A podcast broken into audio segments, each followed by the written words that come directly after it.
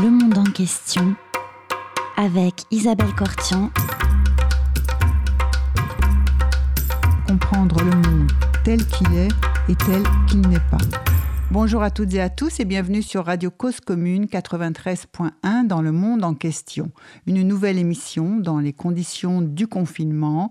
Aujourd'hui, nous remercions évidemment euh, la régie et Olivier, le directeur d'antenne, de tous les efforts qu'il fait pour continuer à assurer la diffusion et la transmission de nos émissions. C'est pas toujours très facile, mais nous y arrivons. Aux auditeurs et aux auditrices, je présente toutes mes excuses si la qualité du son des deux précédentes émissions n'était pas impeccable. Nous travaillons à nous améliorer chaque jour et toute l'équipe de la régie est, mobilisée pour cela. J'ai le très grand plaisir aujourd'hui de recevoir Farouk Mardam Bey. Bonjour Farouk Mardam Bey. Bonjour, bonjour. Bonjour, vous êtes euh, historien de formation, bibliothécaire également euh, et un éditeur franco-syrien. Et pendant euh, très longtemps, peut-être les auditeurs et les auditrices se souviennent que vous avez été le directeur de la bibliothèque de l'Institut du monde arabe de 1989 à 1995.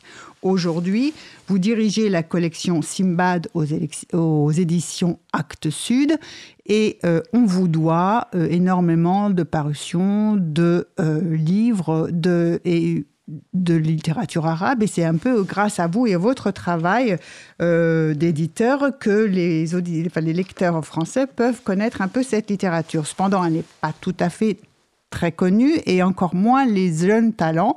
Et je pensais qu'on pourrait organiser cette émission autour de ces nouvelles euh, euh, figures de la littérature qui apparaissent.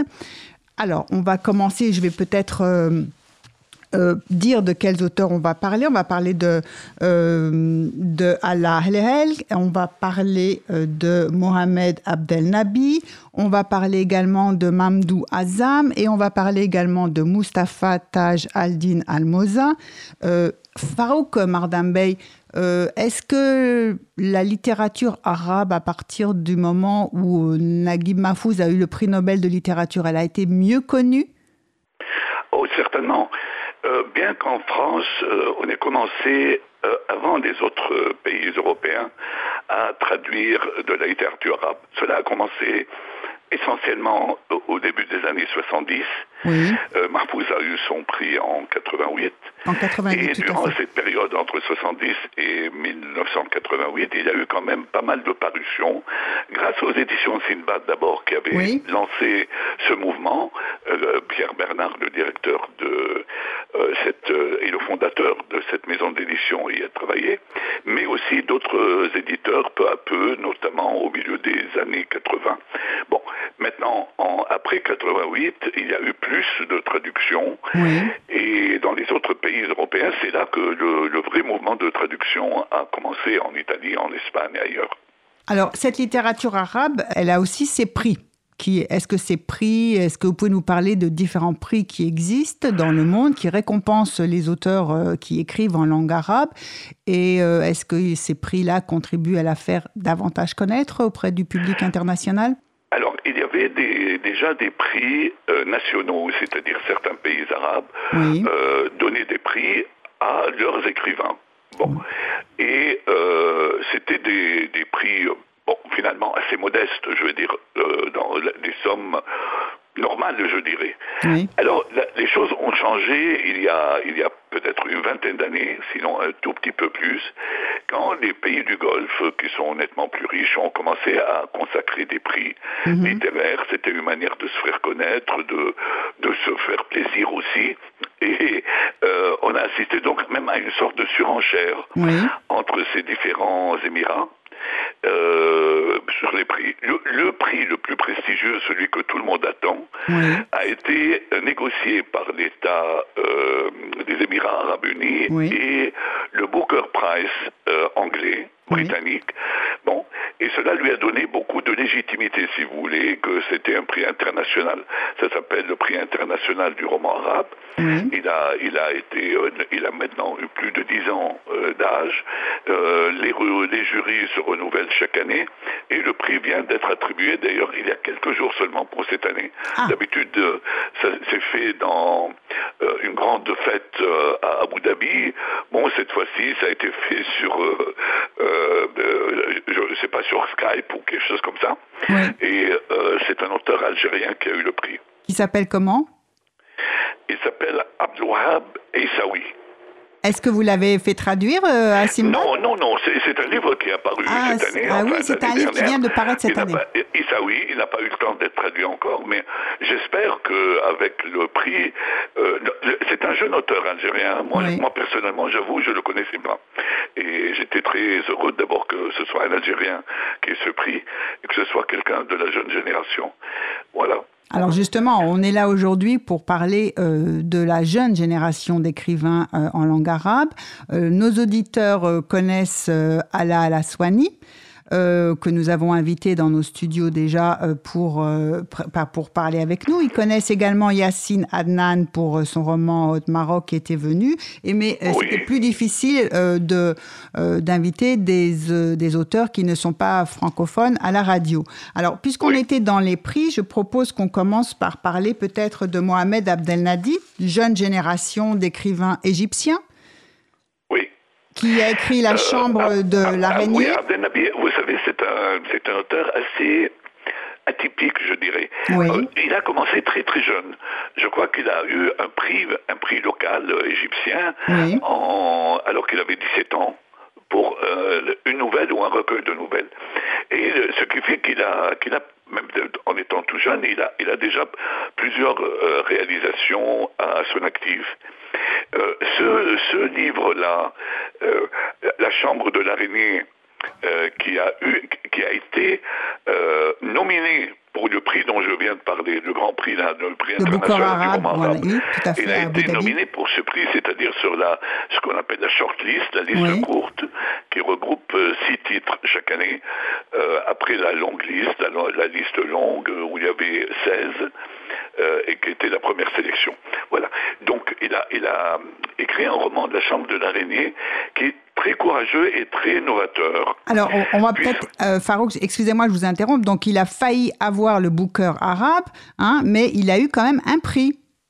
Oui, il a eu un prix à, Paris. Il y a le, prix euh, Institut du monde arabe Lagardère qui récompense un roman traduit en français ou écrit en français par un auteur arabe. Cela est fait une fois par an et là aussi, euh, ce prix a déjà une dizaine d'années d'âge. Tout à fait. Alors donc Mohamed Abdenabi a reçu euh, pour la Chambre de l'araignée le prix euh, effectivement euh, français de littérature arabe. C'est le seul prix français de littérature arabe qui existe. Institut Monde Arabe et, et Lagardère. Est-ce que alors on va parler donc de cet auteur d'abord. Vous disiez un homme très courageux.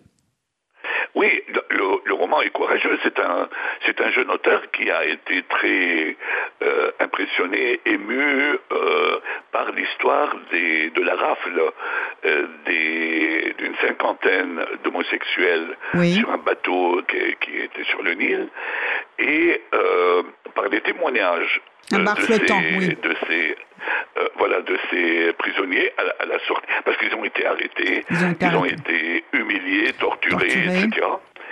Voilà. Et certes, il y a eu des suicides parmi eux. Euh, il y a eu des, gens qui ont, bon, il y a eu des gens qui s'en sont sortis, mais, mais d'autres non. Bon. Et euh, il a été très euh, touché par ces témoignages et il a décidé d'écrire un roman à partir de cette histoire. Mhm. Bon, donc ce n'est pas ce n'est pas l'histoire, euh, ce, n'est pas euh, un reportage, ce n'est pas euh, un document. c'est un, roman c'est un roman qui est construit à, partir de quelques personnages. il imagine que quelqu'un était en train de se promener avec son ami sur la corniche du Nil et il a été arrêté par hasard quand ils ont fait ces rafles. Il se fait qu'il est homosexuel lui-même et c'est lui qui raconte. Alors à la sortie de prison il s'isole dans une chambre où il a pour, euh, pour euh, compagnon disons, de d'infortune et d'isolement, une araignée. Oui. Euh, bon, et il commence à euh, raconter son histoire. Alors il revient à son enfance, sa jeunesse, sa relation avec sa mère. Il était marié, son histoire avec sa femme, Mhm. euh, les- ses, ses contradictions, ses euh, les- bon, et- et- il, il- il- il se raconte et d'une manière très très poignante. Et à travers sa propre histoire, il raconte l'histoire de euh, ses amis euh, et des, des gens qui étaient euh, avec lui prisonniers durant cette période. Voilà. Le- et cette araignée, est- oui, oui, oui. Et cette araignée, qu'est-ce qu'elle le fait? livre, le livre, ce, ce qui m'a intéressé quand je l'ai lu en, Oui. arabe, c'était que j'ai trouvé qu'il était très émouvant, qu'il était écrit avec beaucoup de passion, mais qu'il n'y avait pas beaucoup de pathos, c'est-à-dire en racontant les misères euh, de, de- de ces gens, il les raconte d'une manière, bon, finalement, qui est douloureuse sans doute, mais sans exagération. Oui. Et, et cela fait que le livre se lit du début jusqu'à la fin avec plaisir, malgré tout. Oui, c'est une façon a- aussi de, de- de sensibiliser euh, un public qui peut, effectivement, l'homosexualité est, poursuivie un euh, comme un crime, mais c'est une façon aussi de sensibiliser l'opinion à, à cette question dans les pays arabes. Sans, sans doute, Oui. sans doute. Et, et d'ailleurs, c'était assez courageux que le jury le choisisse déjà parmi Oui. les, les- les livres nominés. Bon, euh, maintenant, il n'est pas le premier à avoir écrit sur l'homosexualité, ayant des, des romans dont le héros et ou, ou, euh, l'héroïne d'ailleurs est homosexuelle Oui. mais il est euh, celui qui a, qui a disons, posé la, où, où l'homosexualité constitue le fond du, du roman. Voilà, c'est pas, Le- le- non. c'est pas. Il y a d'autres où, où il y a un personnage qui est homosexuel, etc. Mais là, il est, il est, euh, c'est, l'histoire euh, qui, est faite autour de, de, de cette, euh, de, cette affaire qui avait d'ailleurs suscité beaucoup de presse, aussi bien en Égypte que dans Oui. le monde arabe que dans le monde. Oui, oui, on s'en souvient, c'était en 2001 dans un bar flottant du Nil. Effectivement, il y avait eu une rafle. Le bar s'appelait le Queen Boat et la police égyptienne avait arrêté 52 homosexuels voilà, qui vont être inculpés d'outrage aux bonnes mœurs et d'hérésie également. Exact. Et Mohamed Abdenabi est venu à Paris à la, quand il a eu son prix. Tout à fait. Et j'ai eu le plaisir de le, de le rencontrer d'ailleurs euh, personnellement. J'ai traduit pour lui euh, des, des entretiens dans la presse, etc. Oui. Et ce que j'ai trouvé, c'était un, un- un jeune homme qui était vraiment imbu de littérature Oui. et, et qui, à mon avis, il fera une œuvre importante dans l'avenir aussi. C'est-à-dire, il ne va pas arrêter, loin de là, euh, parce qu'il est, il est, il ne parle que de littérature, il a, il est, il lit et en permanence, c'est un très gros lecteur. Il est traducteur de l'anglais, de Oui. littérature et autre chose. Et il vit de ça. Il vit comme traducteur, essentiellement. Et donc, il est au courant aussi de ce qui se passe dans la littérature de langue anglaise, qu'il suit de près, etc. Je crois qu'il, et j'espère pour lui d'ailleurs, beaucoup de succès. Et il se réjouissait justement d'obtenir euh, de, de prix de façon à pouvoir euh, effectivement se consacrer davantage à l'écriture et à la littérature. c'est, c'est un homme très modeste. oui. il est, il est, il vit de peu. Oui. Je veux dire, bon. Et donc, euh, quand il a eu ce prix, je sais pas, c'était peut-être 10 000 euros ou quelque chose Oui. comme ça. Il m'a dit, oh là là, avec ça, je peux vivre un an. Sans Et- être obligé de traduire des et- choses. ou deux ans et, et pouvoir écrire, voilà. Oui. Je vous propose, euh, Farouk Mardambey, une première pause musicale. Vous êtes euh, un amoureux de Mozart. Oui, absolument. Oui. Heureusement, d'ailleurs, maintenant, dans mon confinement, Oui. j'écoute du Mozart à longueur de journée. Alors, ça me, ça me permet de tenir. Ça vous permet de tenir. Et alors, vous allez nous proposer, vous nous proposez d'écouter la- l'adagio du concerto pour clarinette de Mozart. Nous allons euh, l'écouter avec vous et après, nous reviendrons, nous poursuivrons notre émission.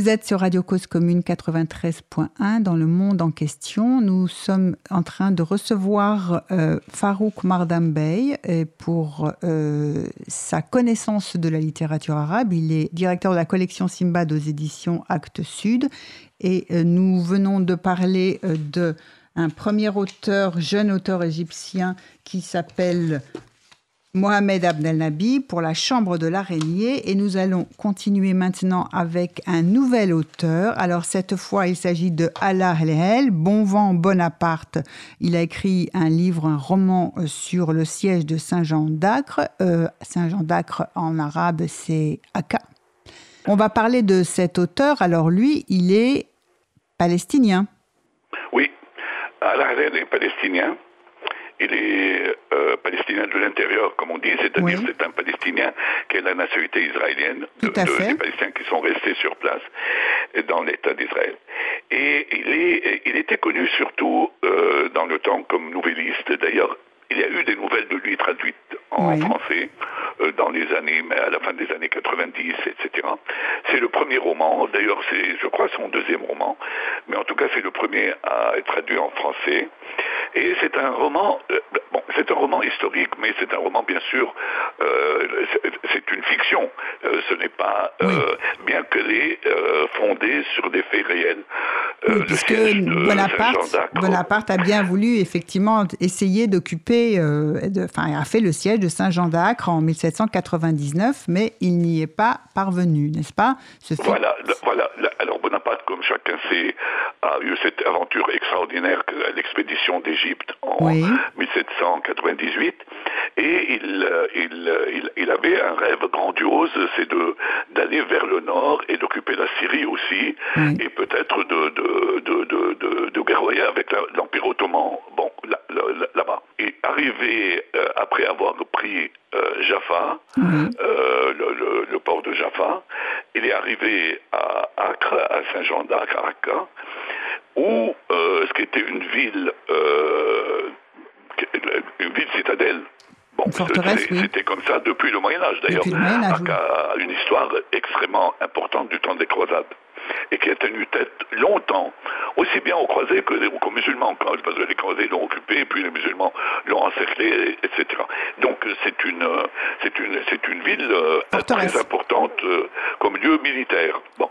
Et le, le gouverneur ottoman de cette, euh, de cette ville est un homme connu pour être très dur, sanguinaire, bon, qui s'appelle Jazar, Jazar Pacha. Jazar Pacha. Jazar Pacha est un surnom euh, Jazar, ça veut dire boucher. Mhm. Il était connu comme Ahmad le boucher, Ahmad Jazar. Mhm. Bon. Et euh, il, qui était d'origine bosniaque et qui était là euh, bah, pour défendre cette ville pour l'Empire ottoman. Et il a tenu bon. Maintenant, il, était aidé par les Anglais et il était aidé aussi par un officier royaliste français dissident, Philippot, qui, euh, qui avait rejoint l'Angleterre et il était là, euh, il, a noué une amitié même avec l'amiral britannique euh, qu'il a fait fuir lui-même de, de, France vers l'Angleterre et ils étaient ensemble du côté de Jazar pour s'opposer à Bonaparte. C'était un spécialiste justement dans les fortifications, donc mhm. il a pu construire une deuxième ligne Bon, et ainsi, Bonaparte n'a pas pu prendre Acre. Voilà. Mais maintenant, comme il connaissait, oui, c'était intéressant d'un niveau stratégique, comme il connaissait effectivement comment euh, procédait Bonaparte pour avoir effectivement été lui du côté de dans l'armée française avant. Euh, il se doutait, il devinait très bien les tactiques. Il était co-disciple, je crois, à l'école militaire. Mais pour revenir au, roman, là c'est l'histoire. Maintenant, ces personnages, Bonaparte, Jazar, Philippot, l'amiral britannique, etc., sont des personnages du roman. Seulement, et, il y a un, cinquième aussi qui est très important, qui était le trésorier, Haïm, le, trésorier juif de Jazar. Et euh, ce qui est intéressant chez Anna chez l'auteur, c'est qu'il il, euh, il raconte d'abord cette histoire pas à pas, c'est-à-dire euh, même heure à, heure parfois. Le jour, il s'est passé telle chose, le matin, l'après-midi, le soir, etc. Comme un journal, euh, Surtout, il, il, il essaie d'étoffer euh, des personnages historiques par des éléments humains. Oui. Bon, par exemple, il nous montre Bonaparte qui est euh, amoureux de Joséphine. Oui, et qui, euh, sous sa tente, euh, écrit énormément de lettres d'amour à Joséphine, oui. Voilà, et alors il utilise cette correspondance pour montrer que cet homme, ce grand conquérant, etc., est, un être humain qui est faible, qui était faible devant Joséphine, etc., qui était en train de le tromper à Paris, etc. Mm. Mais, bon, alors, ces lettres n'ont pas été écrites probablement pas dans le siège d'Acre, mais en Égypte avant, mais peu importe. L'essentiel, c'est qu'il il a utilisé ce matériau pour étoffer la fiction. le personnage de, de, Bonaparte. En même temps, il a imaginé, il a imaginé une histoire d'amour de Jazar dans sa jeunesse et dans son pays d'origine, en Bosnie, avant qu'il ne devienne un personnage important de l'Empire ottoman, et que pendant qu'il était là, quand il est seul, il rêve encore à cette femme qui était euh, son amour de jeunesse, etc. C'est-à-dire, il, il, il, il, essaie de montrer que ces personnages euh, ne sont pas tout blancs ou tout noirs, et qu'ils sont euh, où il y a beaucoup de noirceur chez les deux. Bien, bon, bien sûr, Allah n'est pas content de, que Bonaparte occupe son, son, pays, mais aussi que Jazar, qui est aussi un étranger, euh, euh, opprime son peuple, et que, ou qu'il soit obligé de, de s'entendre avec un troisième étranger qui est l'amiral britannique. Bon, de toute façon, tous étrangers, tous se disputant une terre qui n'est pas la leur, et euh, c'est le peuple qui souffre. Et là, il y a des... des euh, il évoque beaucoup la, souffrance de la population. Alors, dans l'histoire réelle, d'ailleurs, la, la, population a été décimée par la peste après. Et, l'armée, française elle-même aussi a, été décimée sur le chemin de retour euh, par la maladie du siège de Saint-Jean d'Acre, oui, par, euh, par, la, pour la peste. Ben voilà, on, nous maintenant, nous sommes en, en épidémie de Covid-19, mais effectivement, un petit euh, rappel que dans ce roman, il y a aussi, après ce qui a suivi, c'était, la peste.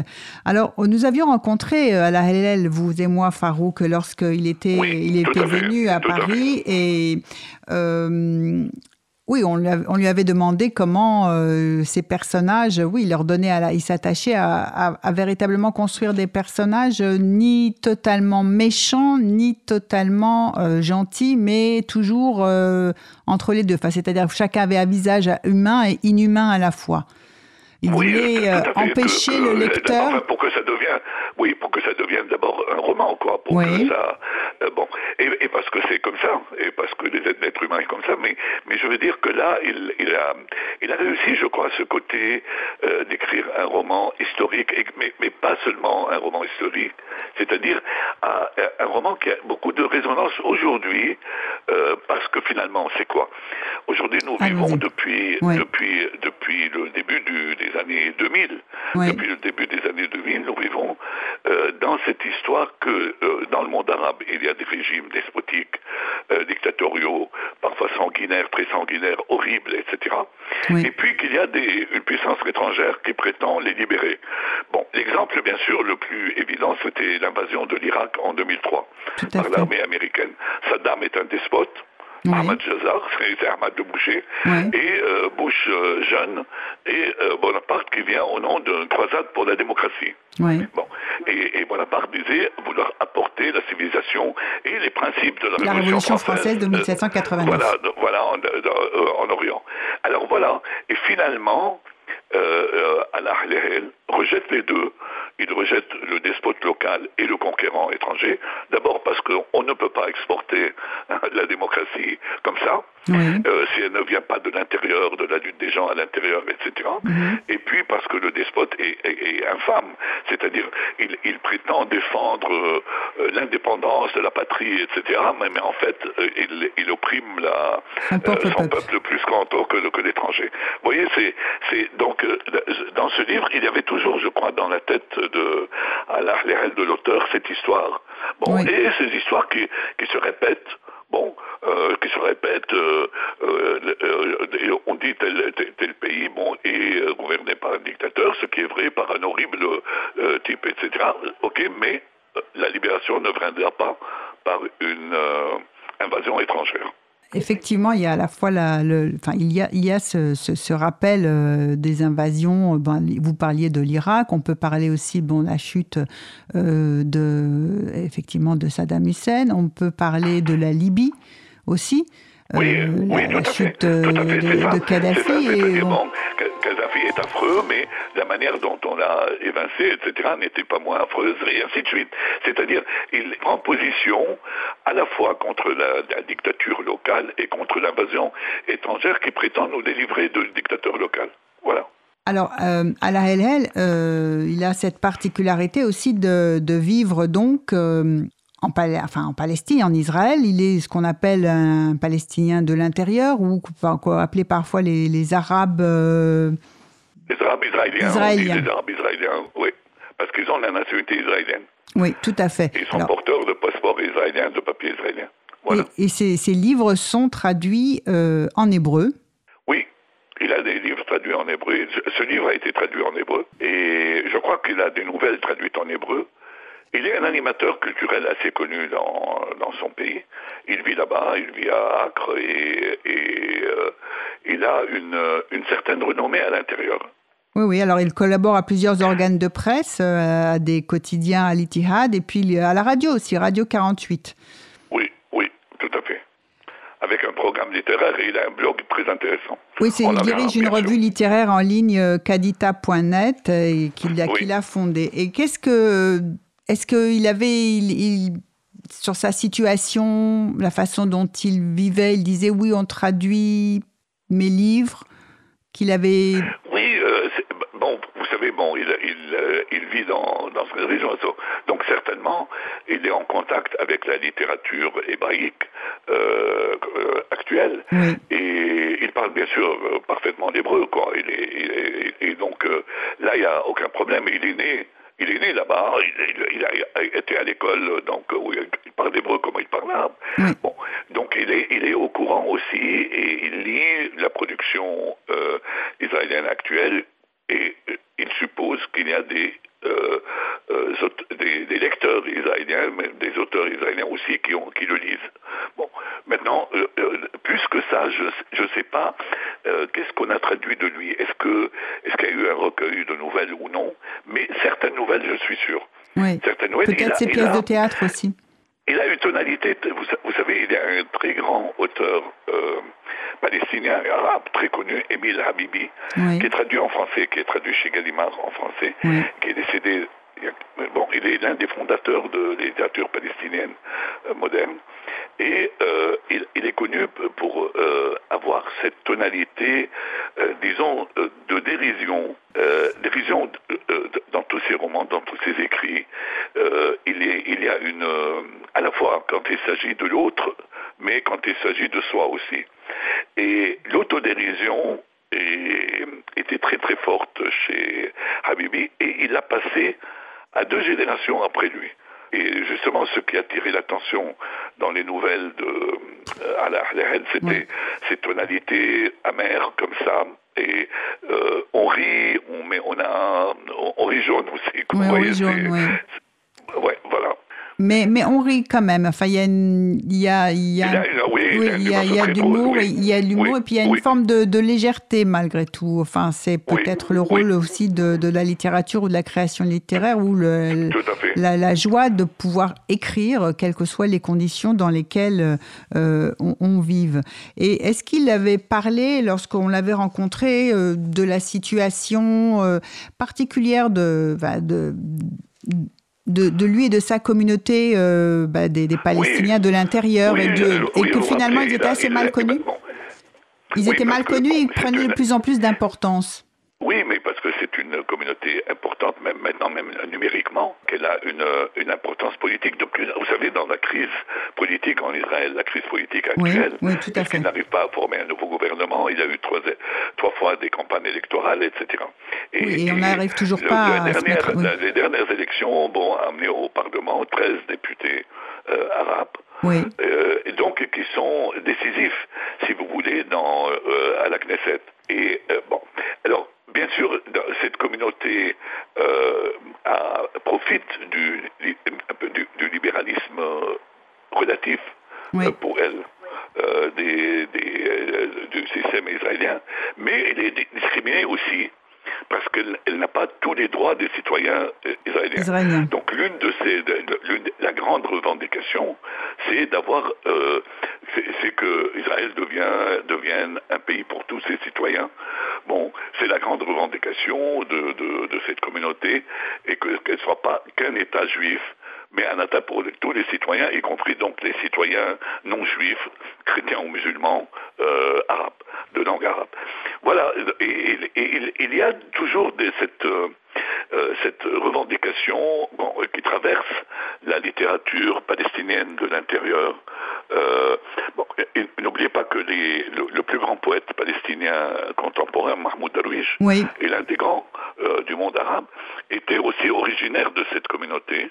Mhm. Bon, était, il a vécu jusqu'à 1970, 11 euh, là-bas, mhm. euh, et il a, il a été justement lui formé dans cette euh, tension permanente d'être une, une, presque un étranger dans son propre pays, quoi. Mhm. Étant donné qu'il qu'il est arabe, mais dans l'État dans l'État juif. Oui, alors il y, y, a cette question de citoyen de de seconde zone ou ne bénéficiant pas des mêmes droits euh, au, sein, au sein du pays. Et puis, il avait, euh, si je me souviens, euh, il avait aussi dit que c'était, enfin, souligner la particularité de, de, leur situation par rapport à ceux qui vivent à Gaza, par rapport à ceux qui vivent aussi en Cisjordanie. Mais oui, parce qu'ils bon, ils vivent dans, un état qui est beaucoup plus avancé et dans de meilleures conditions. Sur le plan technologique, sur le plan économique, sur le plan des institutions euh, de, de, tous les jours. Il y a beaucoup plus de facilité, etc. Donc les écoles sont de meilleure qualité, les hôpitaux sont de meilleure qualité, etc. Et il dit qu'il, bien sûr qu'il euh, qu'il profite de ça aussi. Bon, euh, par rapport à, Gaza, il n'y a pas de comparaison entre la vie de, des, Palestiniens là et la vie des Palestiniens à Gaza. Mhm. Je vous propose peut-être une euh, seconde pause euh, musicale. Alors, euh, puisque vous êtes un amoureux et un inconditionnel de Mozart, nous avons choisi l'adagio du 20e concerto pour piano de Mozart.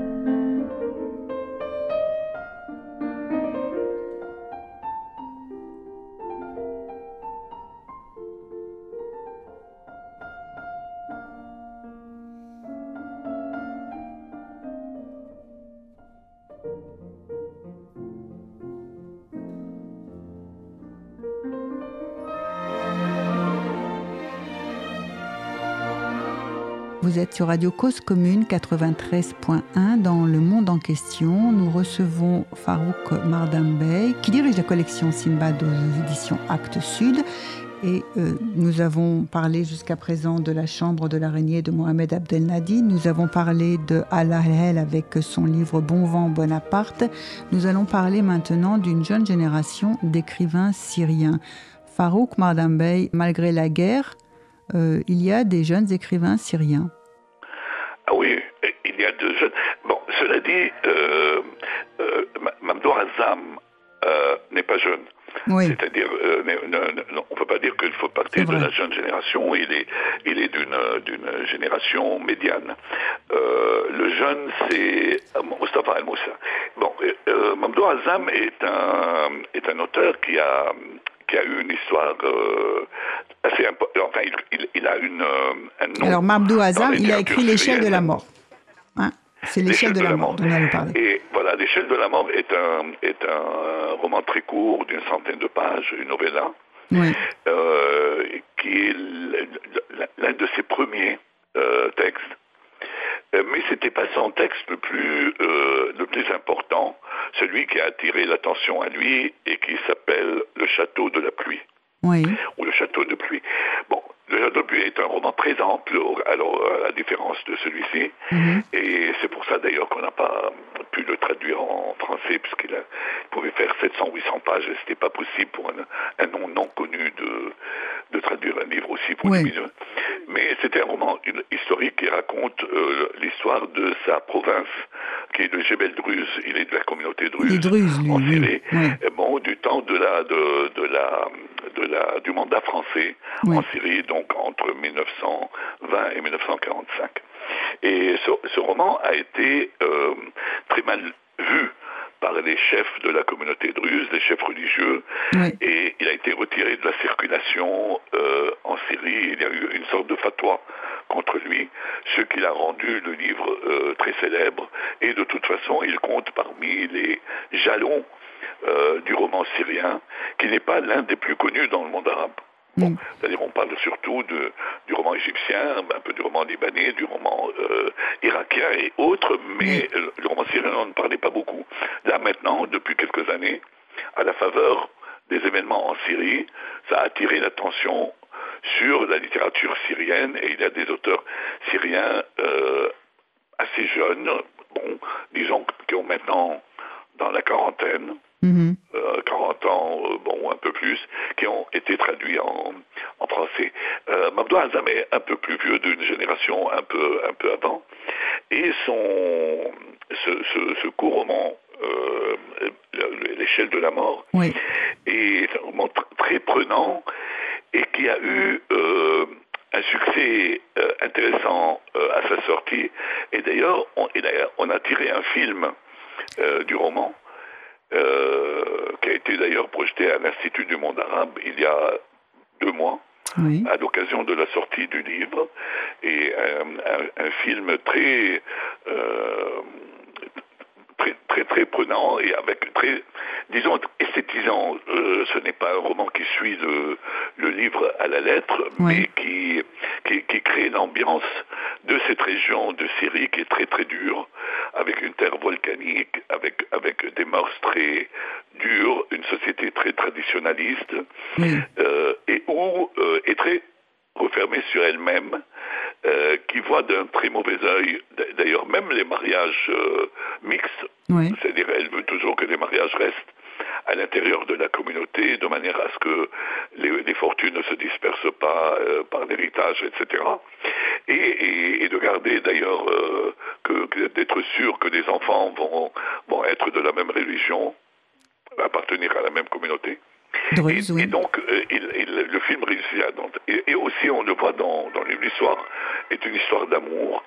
Une jeune femme qui a été mariée très jeune, euh, à l'âge de 13 ans, à un bonarien, un, bel homme, euh, mais bonarien, et qui, qui était opprimé par sa belle-mère. et, et et, puis son mari la quitte mhm. pour aller au Venezuela, comme beaucoup de gens, chercher fortune, comme beaucoup de gens de cette communauté. Mhm. Et puis, elle, elle, elle vit euh, confinée, parce que c'est le mot maintenant, mhm. elle vit confinée euh, avec ses tantes, euh, son, son, oncle. Bah, et un jour, elle fait la connaissance d'un jeune maître d'école. Instituteur, et dont elle tombe amoureuse. de l'autre. Ouais. Voilà, et elle, fuit avec lui, euh, mais elle est rattrapée et elle est mise à mort d'une manière particulièrement atroce. Oui. Euh, est-ce qu'on raconte ou est-ce qu'on raconte pas? Oui, oui. Est-ce qu'on raconte ou est-ce qu'on raconte pas, Farouk C'est la question. elle a été, en tout cas, elle a été, elle a été euh, prisonnière dans une cave. Tout à et fait. on l'a laissée mourir euh, de faim, pas de faim justement, mais c'est la nourriture qui, une douleur effroyable. C'est sa nourriture qui va causer ça. C'est un, roman très euh, bon. vous savez comme il est, il est, court, il raconte beaucoup de choses, mais il, il, donne une euh, il écrit très bien la société de, du Djebel, oui. bon, traditionnel. Les personnages qui sont à la fois ses tantes, il y en a une qui est, très tendre avec elle et qui est humaine, etc. Mais les autres euh, ne, oui, sont pas des vieilles filles épouvantables qui sont mortes, fanées et qui se réveillent tout d'un coup. Oui, oui, non, et puis qui se réveillent tout d'un coup de méchanceté pour s'en prendre à cette jeune femme qui a osé l'amour. Voilà. Elles, elles qui, qui, sont des vieilles filles, ouais. qui ne sont pas mariées. Et, bon. et, et, tout d'un coup, elles reprennent vie euh, en faisant mourir la, la nièce.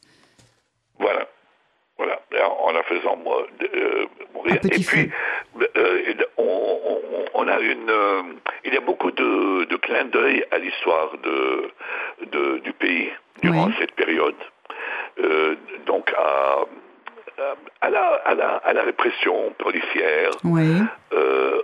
en même temps sur des contradictions politiques dans la région où, où l'histoire se passe, mais tout ça d'une manière très délicate et sans insister. L'essentiel, c'était l'histoire de cette jeune femme et euh, qui, est, qui, est, très très prenante, vraiment très prenante. Ah oui, c'est un roman euh, euh, très très touchant, très court, mais c'est très beau, c'est très belle écriture. Oui. Et effectivement, ça, ne laisse pas du tout indifférent. Je l'avais lu, je l'avais lu il y a très très longtemps. Ouais. dans un recueil où il a ce, il est construit comme une une longue nouvelle, disons, un court roman, et avec d'autres nouvelles.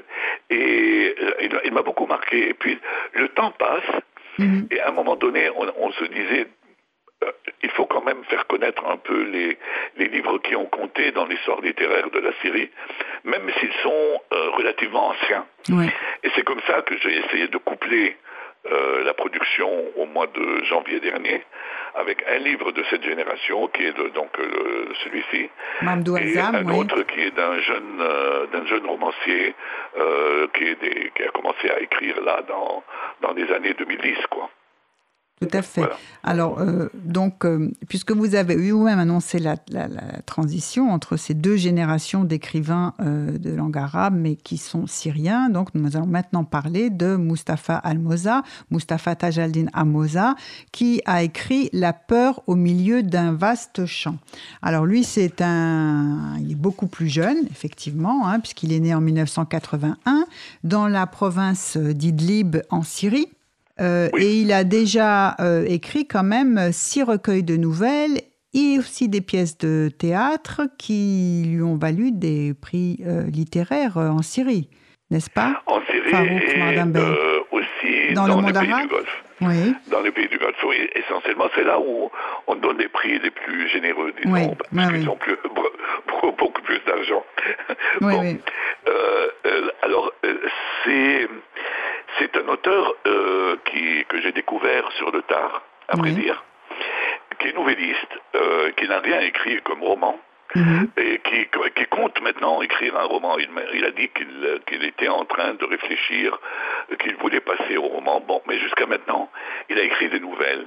Et c'est vrai qu'il a une facilité extraordinaire dans l'écriture de la nouvelle, qui est un genre euh, assez prisé dans le monde arabe. Tout à fait. bon, euh, je veux dire, en France maintenant, on n'aime pas beaucoup la nouvelle, on dit pas beaucoup de nouvelles, mais, mais dans le monde arabe, bien que, même dans le monde arabe maintenant, euh, la plupart des gens préfèrent euh, lire et acheter et, lire des, romans plutôt que des recueils de nouvelles. il y a eu dans, dans, dans l'histoire littéraire du monde arabe de très grands nouvellistes vraiment d'un haut niveau. Et puis même, même le, le de grands romanciers, notamment Naguib Mahfouz, était aussi un très grand euh, nouvelliste. Et il y a aux éditions Sinbad de, euh, quatre recueils ou cinq euh, recueils de nouvelles de, de Mahfouz. Maintenant, Al-Moussa, qui est originaire donc de cette province d'Idlib, qui était mhm. encerclée jusqu'à, qui est toujours encerclée, qui est toujours encerclée, voilà, qui est une, une une province euh, rebelle, euh, qui est tenue dans le temps par, par rebelles, puis les islamistes se sont mêlés, et en tout cas cela, tout cela a compliqué les choses, et puis l'armée turque est, entrée là, les Russes aussi, les Russes aussi ce qui fait que ça a fait, bon, maintenant il y a une sorte de d'accord de, euh, non-agression entre les Russes et les Turcs. Euh, là. Voilà, un petit statu quo éphémère, mais qui, en tout cas, oui. Voilà, ce qui fait qu'il y a un cessez-le-feu, euh, que tout le monde espère que ça dure, euh, et surtout maintenant aussi avec euh, l'épidémie aussi, il y avait aussi une, des bombardements, ça aurait été absolument, absolument invivable, quoi. C'était tellement inhumain. Bon. en tout cas, il, est réfugié en Turquie. Il a, comme beaucoup de gens de la Syrie du Nord, c'était la frontière la plus proche, et ils sont, ils sont réfugiés en Turquie. Bon, il y en a plus de 3 millions oui. euh, syrien réfugié, en Turquie. Il fait partie de, il est l'un d'eux, il, vivait au début dans une petite ville du côté de la frontière, et maintenant il vit à Istanbul et il travaille à Istanbul.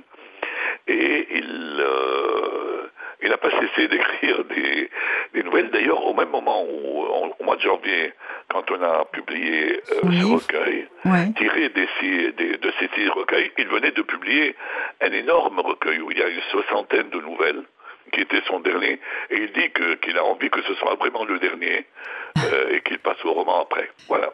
Et alors, lui, du coup, son exil euh, en, en, Turquie euh, fait que désormais aussi ses livres sont traduits en turc, mais aussi en persan et ici en kurde.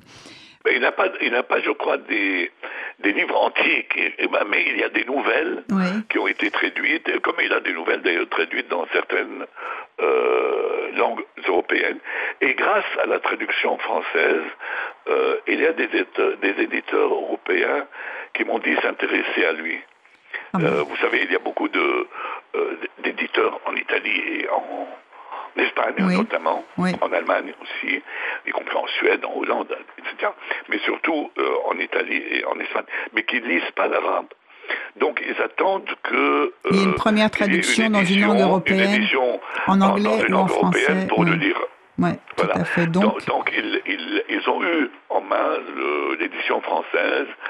C'est très intéressant. On va essayer de voir si on le traduit en, italien ou en espagnol. Voilà. Même si, comme je dis, on traduit très très très peu de recueils de nouvelles. il y a très peu de recueils de nouvelles qu'on traduit en France, d'ailleurs en français, comme vous voyez, Ouais. euh, Oui. même des, des langues étrangères. Parce que euh, on prétend qu'il n'y a pas de lecteurs, et il y a beaucoup de lecteurs qui disent il n'y a pas de lecteurs parce que les éditeurs ne font pas assez de. Bah, oui, oui, c'est toujours un petit peu le, le cercle vicieux. Mais si on devait caractériser un petit la façon de d'écrire de Mustapha Almoza, comment vous le feriez euh, Et- et crois que les- les- l'essentiel, enfin que j'ai retenu, moi, c'est Oui. euh, l'irruption, si vous voulez, du fantastique au milieu du- d'un- conte très réaliste. Bon, tous ces contes se passent en Syrie, Oui. euh, dans une ambiance bien connue, qui est, euh, vous savez, tous ces, toutes ces nouvelles ont été écrites après 2011. Oui, tout à fait. C'est-à-dire après Donc, le euh, déclenchement euh, du soulèvement en Syrie contre Bachar al-Assad. Tout à fait. Et, et, il- donc ça se passe là. Et euh, ces personnages sont des personnages euh, qu'on connaît, qu'on peut toucher du doigt, qui sont des personnages bien réalisés. Dans, dans les, dans les, la, nouvelle, au moment où les choses se passent, il y a l'apparition d'un spectre, il y a un animal qui se mêle là, euh, un rat qui est doué de raison et qui devient un personnage de la nouvelle. Parfois, il y a des choses qui rappellent des, vous savez, l'étrange, le merveilleux dans les Mille et nuits, par exemple, Oui. le genre de, de génie euh, qui, qui sort d'une bouteille, ou là, là, il y a un génie parfois euh, qui sort d'une théière. D'ailleurs, c'est dans euh, la nouvelle qui est du, du titre. La peur au milieu d'un vaste champ, puisque c'est oui, le titre oui, d'une voilà. nouvelle, voilà, qui a pris. Oui, et, et, ou bien, ou, ou bien des, des, des, euh, des personnages qui rappellent euh, les contes euh, européens aussi. C'est-à-dire, il ne s'agit pas seulement du fantastique, du merveilleux euh, arabe, Oui. mais aussi de, de l'histoire. Ben, donc, il, il y a des choses qui rappellent Perrault, Grimm, euh, etc. Poe aussi. euh, donc, voilà, comme par exemple la, la nouvelle qui, qui, qui, qui reprend Cendrillon, par exemple. Oui. Ben, voilà, et euh, qui est très amusante et très touchante. Vo- Voilà, c'est- c'est- c'est-à-dire, il, est quelqu'un qui, euh, a lu vraiment euh, le trésor des contes dans le monde et qui, qui, qui s'en inspire parfois. Oui, on Voilà. voit, c'est Euh, un ce peu une mélange de réalisme, de réalisme et de D'onirisme et de je- je fantastique, crois, oui. qui est très prisé maintenant d'ailleurs dans la littérature et euh, En général. euh, réalisme fantastique, voilà. Je crois que de- il y a quelque chose dans tout ça. Il y a une, une tendresse pour les gens, pour les humbles, pour Oui. euh, euh, Oui, parce que ce sont voilà, des personnages du quotidien, tout- tout à fait. une- oui. Euh, les, les, les, les jeunes filles, euh, euh, les jeunes filles naïves qui tombent amoureuses de quelqu'un qui qui, qui qui les voit même pas, les la, la, la serveuse de bar Ah oui. qui, qui qui est prise par un, par un client étranger. Bon, qui Oui. ne connaît pas. Enfin, toujours des, des, des, des personnages euh, très attendrissants et euh, euh, qui rappellent que dans ce monde affreux, bon, il y a, beaucoup d'humains aussi, il y a beaucoup d'humanité. Euh, Chez les gens simples, c'est les gens euh, en, dehors de, des, des En dehors des- des des, politiques, des des, classes, prétentieux, voilà. etc. Voilà. Eh bien, nous allons nous quitter, euh, Farouk Mardambey. Je vous remercie beaucoup et je remercie également Olivier en régie. Nous nous retrouvons très prochainement pour une nouvelle émission. Au revoir et merci de votre fidélité. Au revoir. Merci. Au revoir. Le monde en question avec Isabelle Cortian Comprendre le monde tel qu'il est et tel qu'il n'est pas.